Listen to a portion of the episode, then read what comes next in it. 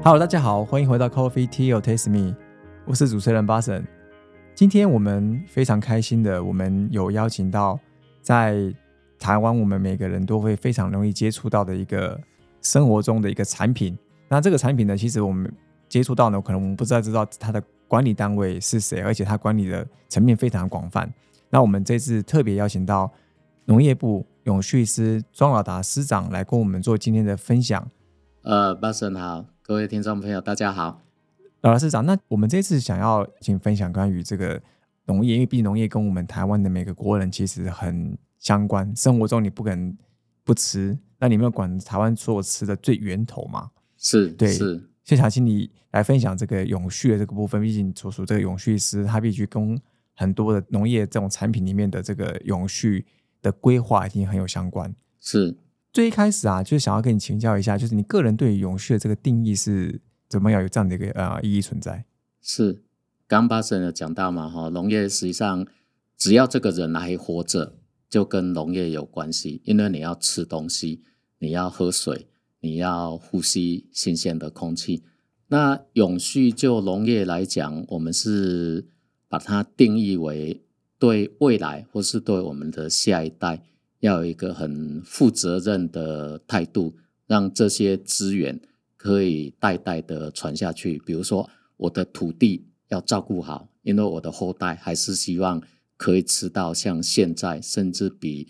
现在更好的这些清洁、安全、高品质的农产品，我的森林要照顾好，因为我希望我的后代可以有好的水源保护，有好的这些空气，就是不要让我们的这些资源、农业资源、水土、森林这些，在我们这一代把它耗尽或是破坏。我们希望未来可以比现在可以呃享有更好的这些资源，让大家的生活可以过得比现在更好。我觉得永续就农业的定义应该是这样子，就是保留下一代还可以继续延续使用的一样一个资源。是是是。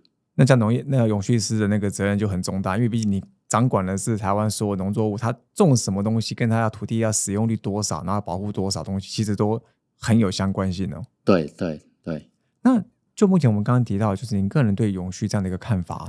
毕竟台湾是一个岛国，那这样岛国的话，其实我们台湾的农业自给率其实目前还没有到达我们要的一个目标。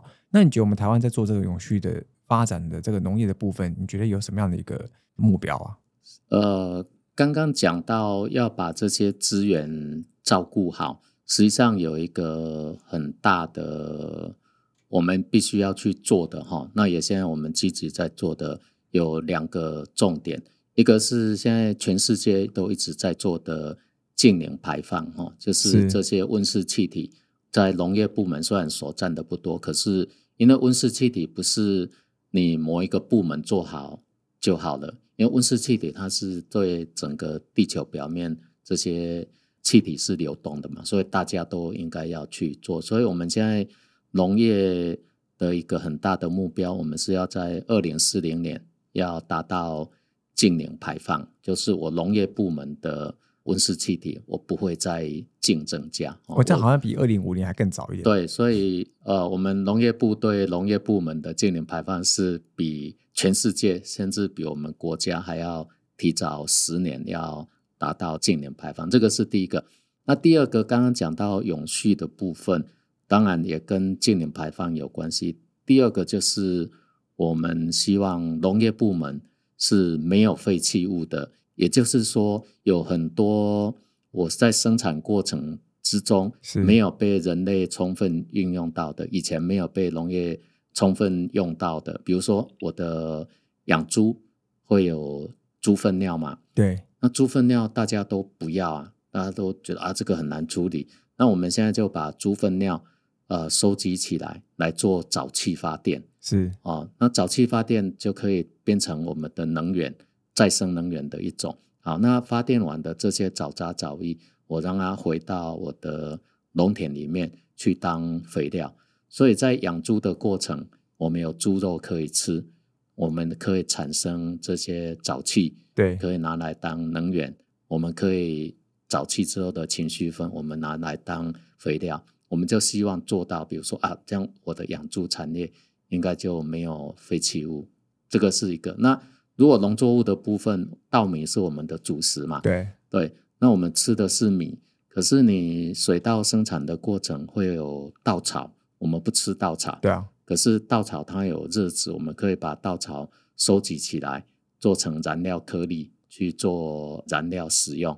哦，这个是一种。那另外一个，稻草可以做很多编织，我们发展这些编织的产品，文化做产业。对，那另外一个，我们在水稻收成之后是收的是稻谷，可是我们吃的是里面的米，那稻壳怎么办？哎，稻壳我们也可以拿来利用，所以我们现在在我们的碾米厂，碾米厂用什么去烘干稻谷？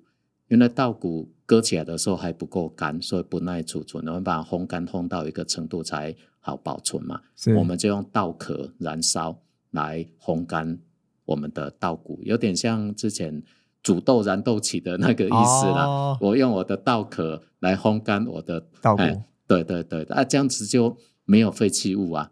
哦，所以我们现在在做的大概就是第一个，我要二零四零净零排放；第二个，在农业部门我没有废弃物，就是农业整个生产过程或是再利用过程是零废弃的。哦，我们的目标是这样。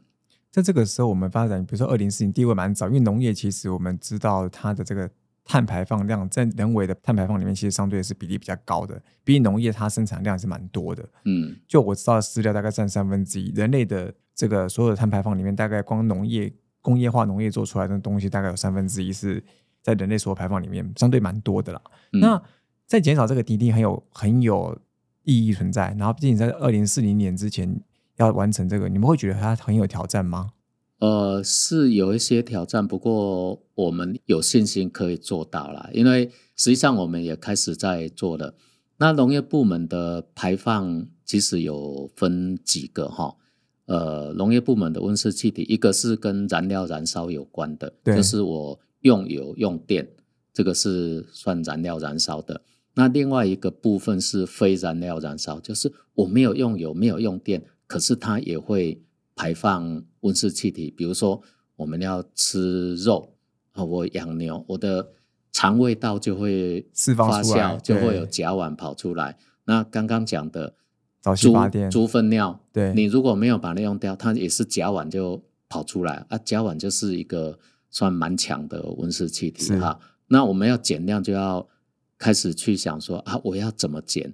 第一个用油用电，我们先把我们所需要用油用电的，比如说我的农业机械都是用用油嘛，哈，对我们先把它改成用电，因为电的这个温室气体的排放系数比油低很多。对那跟我们很多国家、全世界趋势还有我们的趋势一样，我们现在做能源转型嘛，能源转型有一个很重要的就是要电动化哦。那电动化的这些电的来源就很多是再生能源，比如说我的风力发电、水力发电、太阳光电，还有刚刚的这些生殖能、沼气发电。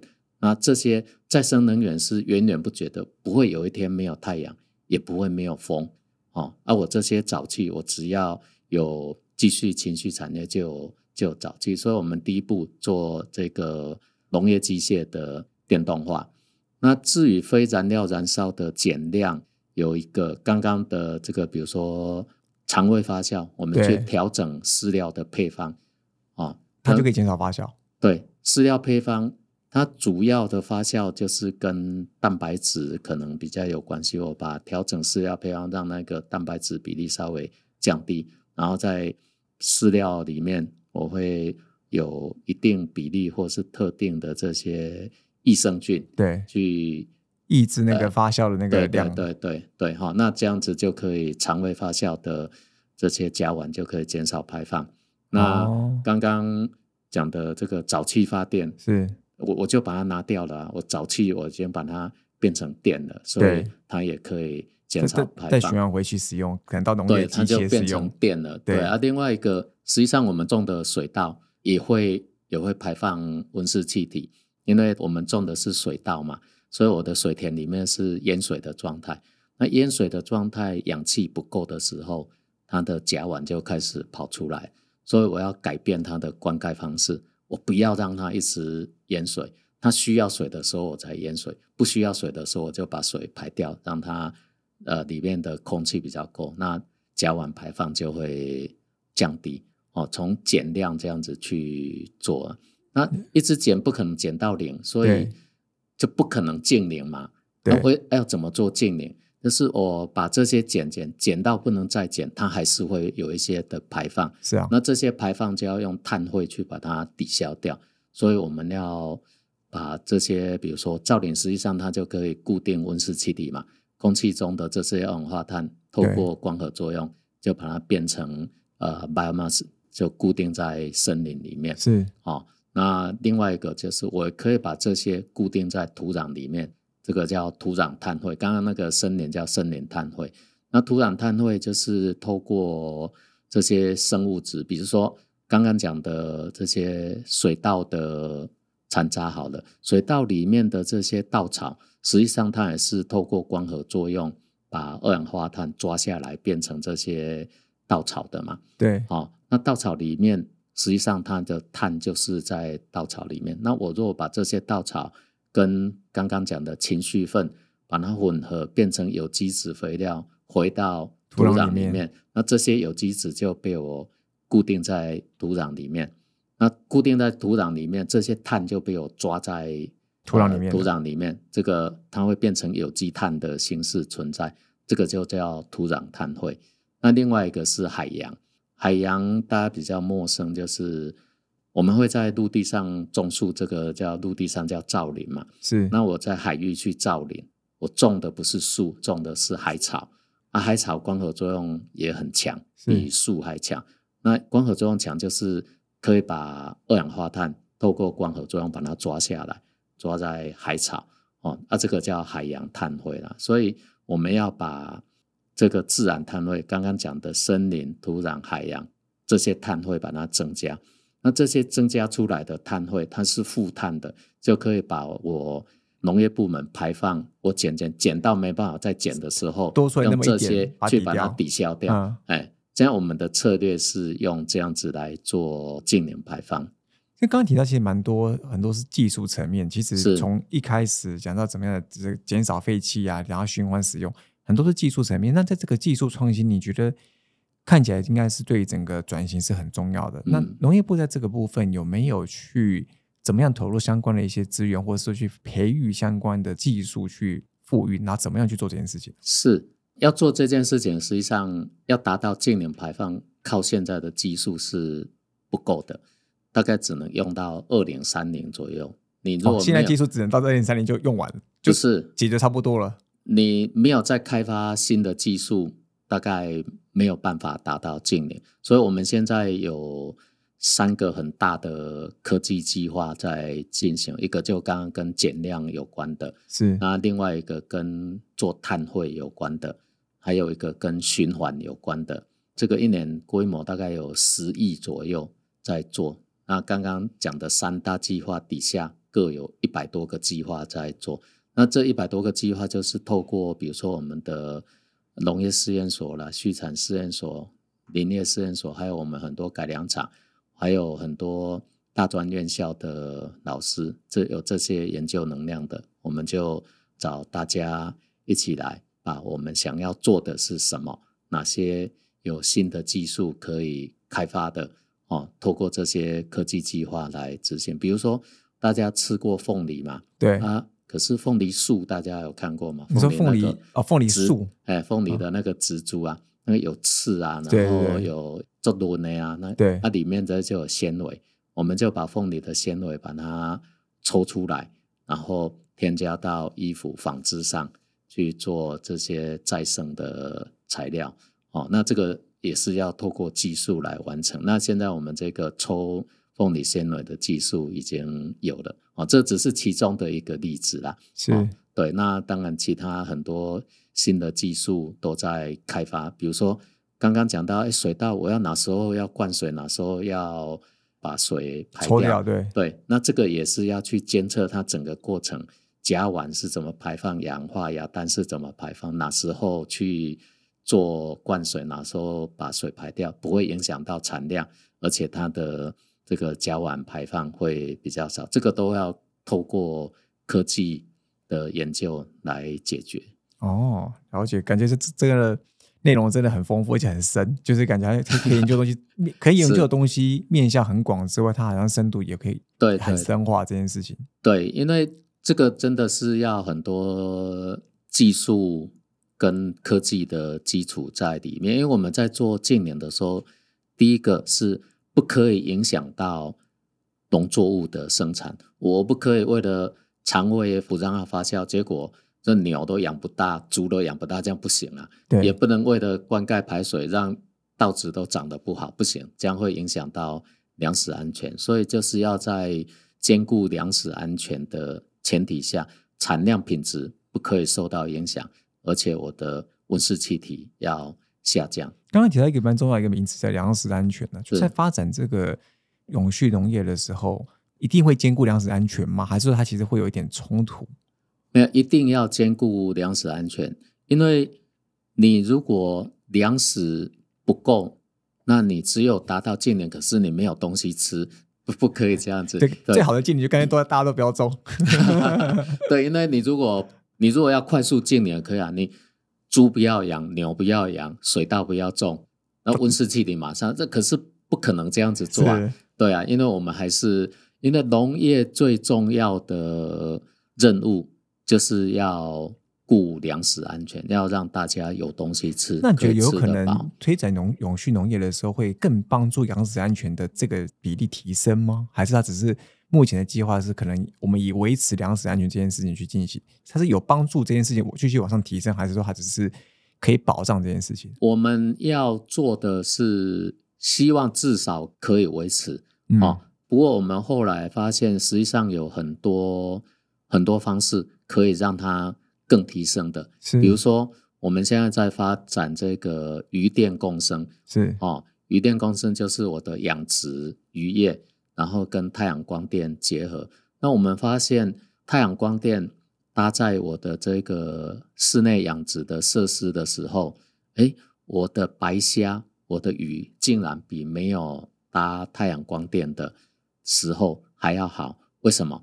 因为我太阳光电搭上去的时候，哎，夏天不会那么热，温度可以降低。那因为这个太阳光电搭在我的养殖设施的时候，这强度要稍微强一点，哎，冬天的海风不会那么冷，所以整个温度就会比较啊比较稳定。再加上我们有要求这些去做太阳光电的这些业者，他要。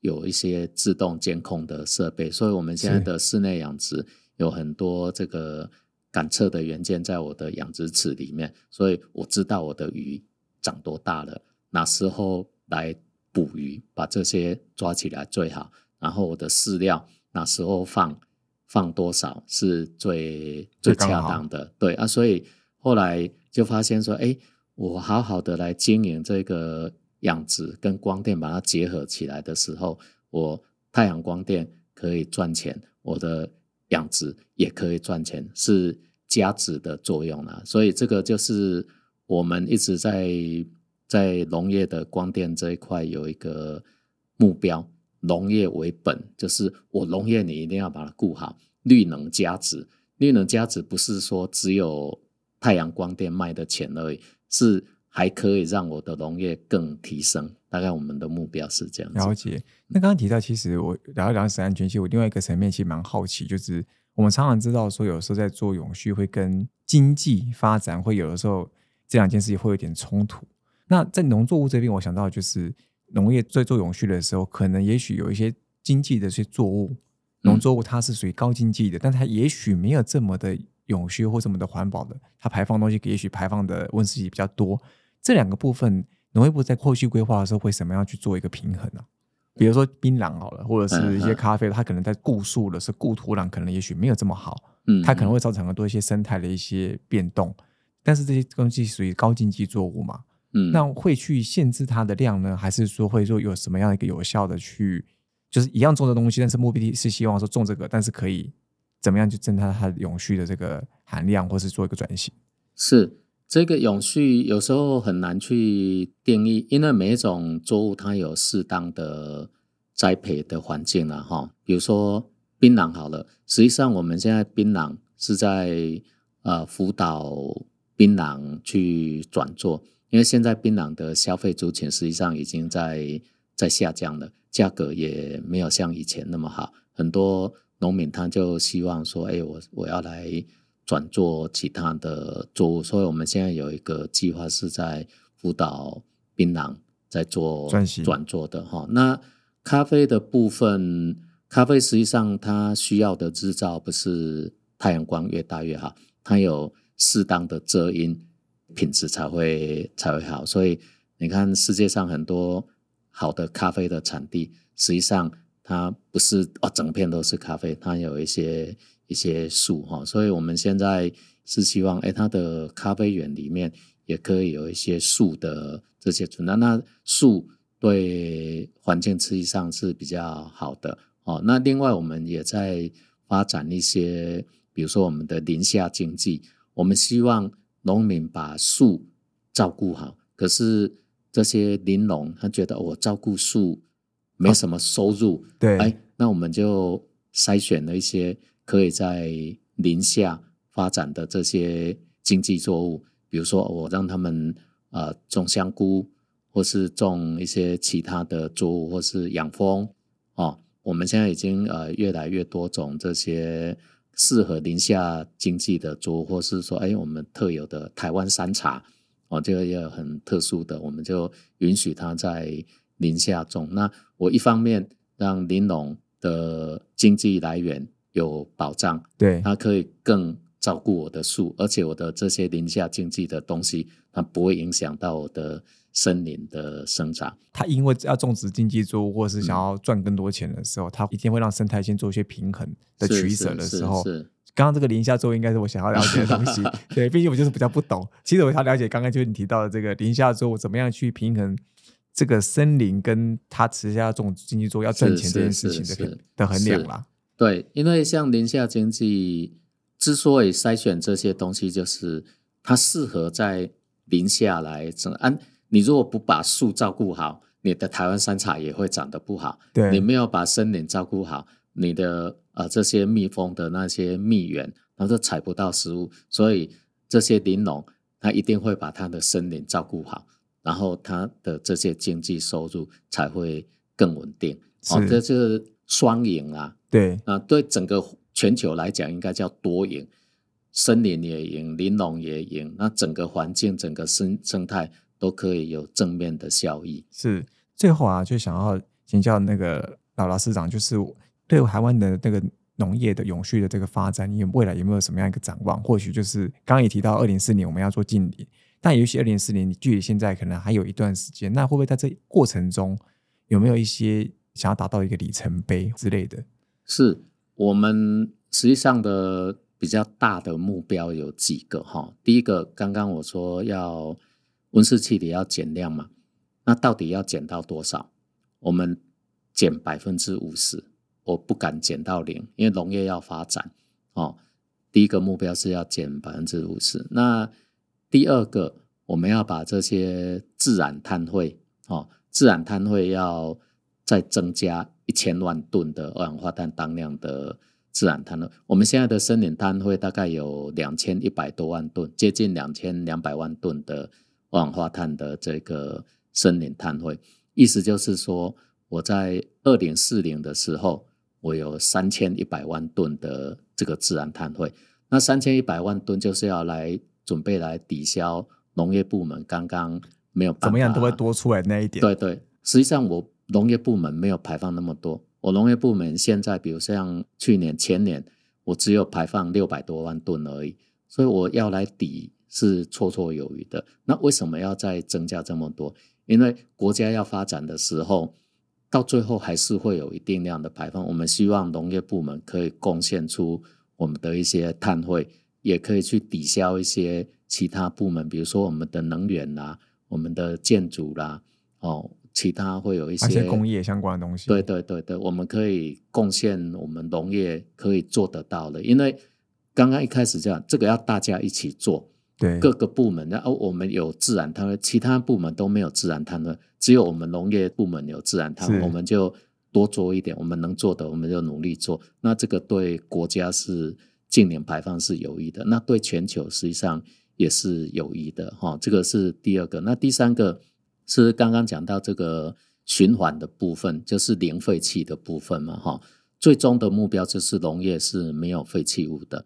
那这没有废弃物，实际上要有很多个示范的案场去去做。比如说，我们希望在二零四年，我们全国可以有一千个这个示范的案场来做。比如说，我们现在实际上就有一个，我们在我们的翠峰山路，如果有去过的人就知道，那里没有电，没有热水，可是那里是一个林场，有森林。我们要固定要一些伐木或是什么，哎，我们把比较好的木材就。做家具做比较好的用途，那一些树枝啦、边材啦，我们就把它拿来做气化、做裂解。气化裂解之后，它就产生木瓦斯，木瓦斯就可以拿来烧热水。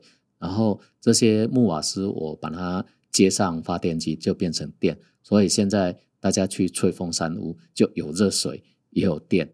然后我的这些利用率比较低的木材，也不会弄得到处都是。这个就是其中的。一个例子，我们要做在各个农业不同的领域、不同的地点，我们准备要做一千个这种示范暗场。对对对对对，哈，大概是这样。还有一个是我们现在正在做的是，我们农业部门的刚刚会讲用油用电嘛，我们尽量把它变成电动化的这些设备或是农机。那这些电在我农业场域自己来发电哦，比如说我刚刚讲的余电共生。就是一个我们农业场域发电的，那我的沼气发电也是农业场域发电的。以后我们这些农业场域需要的电，农业所需要的电，就由我们农业部门自己来发电哦。大概这个我们在这四个面向，对对对，在二零四零我们要做净零，实际上有很明确的一些规划，然后也。陆续在推动当中，刚刚讲的那个都是真的，那个都是实际的例子在在推动的。对对对对，是好。今天非常谢谢老达市长跟我们分享很多关于农业部，然后近年来我们对于二零四零年要做近零的这个排放这个目标，我们有提出这个四大的面向跟这个政策去执行，而且都是在进行中的。看起来我们对于二零四零要达成这个目标，农业部是非常有一个信心的。那我们也预祝他在那个时候，我们就会看到有这样一个成果的一个发表。然后，那我们再次谢谢农业部永续司庄尔达司长来给我们做今天的分享。谢谢，谢谢，谢谢巴顺，谢谢大家。Coffee Tea or Taste Me，轻松聊永续。我们下次见，拜拜。